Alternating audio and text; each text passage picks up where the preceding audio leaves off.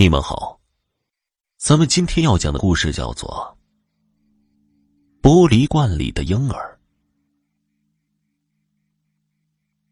职场上面遭到上级压迫是很平常的事情。或许你也曾遇到过与你同时进来的同事，因为有裙带关系，在公司可谓红红火火，而你呢？却仅仅只是一个微不足道的小员工，脏活累活全都你做，而这却不仅仅在企业当中，医院同样是如此。苏文是一名实习护士，每天都要跟在医生后面学习。说到底，实习护士就相当于一个打杂的小跑腿，护士长说一。不能说二，让你往东，你不能往西。要是反抗了，随时都会因为莫名其妙的原因被开除了。跟着好的护士长，什么都不用担心；要是跟着心机重的护士长，就有够忍受的了。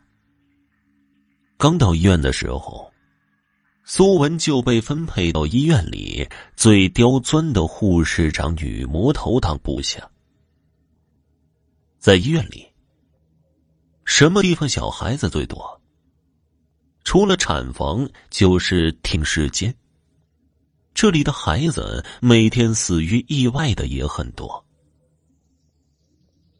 不是，你听，有小孩子的声音，好像是前面的房间里传出来的。阿英快把耳朵拉裂了，都没能听到苏文说的孩子声音。看他紧张的模样，也不像是在骗人。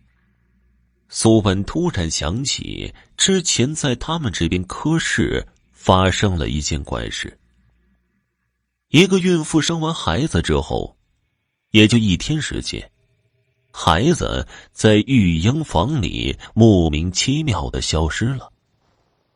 什么地方都找不到了，会不会是跟这个小孩子有关系呢？两人低头商量一阵，分开寻找声音的来源。阿英嗖嗖几下不见了影子，苏文一步一步在当前楼层寻找，越往里声音越大，直到走到一个标着标本房的门口。苏文确定声音就是从这里发出来的。标本房的门被缓缓推开，苏文紧张的闭气。之前就听说过，标本房放着是一些意外死亡孩子的尸体。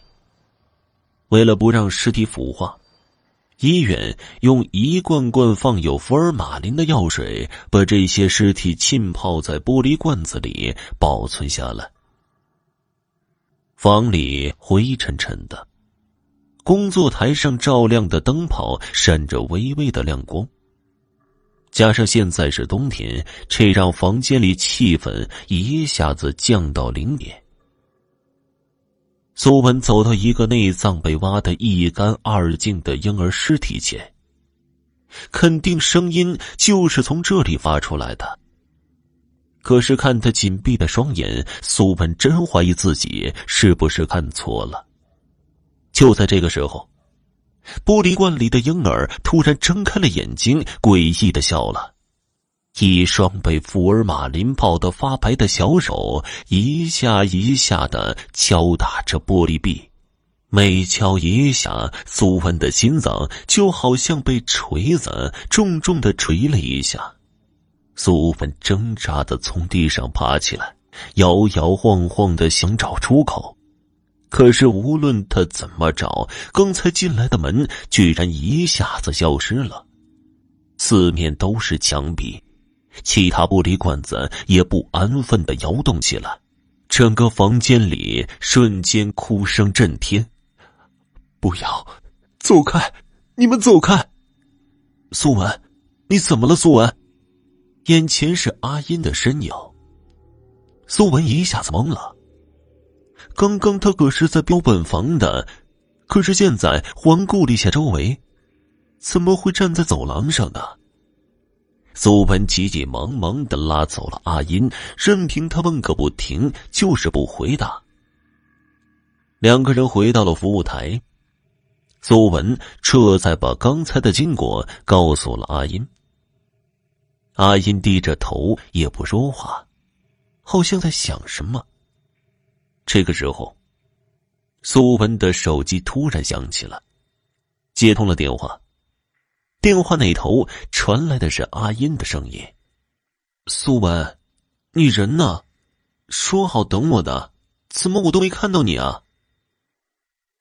苏文手中的手机滑落了，他机械般的转过身，眼前的阿英空洞洞的腹腔，婴儿般的脑袋盯着他，似哀求似冤屈。苏文大叫一声，撒腿就跑。远远看着阿音气哄哄的往自己的方向走了，耳风很大，他听不到阿音在说什么，也不顾什么了，黑着脸拉着阿音跑出医院，就直奔月娘娘家去了。这个月娘娘问米很厉害，好多外地的人都慕名而来。月娘娘刚好从厕所出来。看着苏文带着阿英风风火火的跑了，差点以为遇见小偷了。在经过一番了解之后，岳娘娘决定帮忙。只见她两手抓米，嘴里说着一些苏文他们听不懂的话。后来岳娘娘解释后，才知道事情的经过。原来，苏文遇见的正是前些天在他们科室无故消失的婴儿。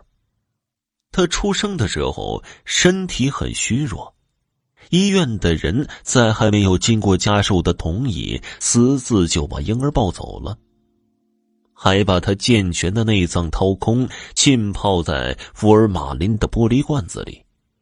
如果不是遇上时运低的苏文帮忙，他可能就一辈子就被困在其中了，灵魂得不到释放。第二天。苏文按照岳娘娘教的方法，把自己连夜折叠好的上千颗星星穿成链子，绕成圈子放在玻璃瓶上。链子刚一放上，就有一股白烟从瓶子里冒出来，是那个婴儿。他恢复了原来可爱逗人的模样，两只小嫩手合十，鞠了一下躬就消失了。也不知道是运气好了，还是怎么的。苏文回到岗位工作的时候，本该带领自己的护士长被上头派下来调查行贿的人员带走了，其中的案情无从知晓。听说，婴儿的事跟他有很大的关系。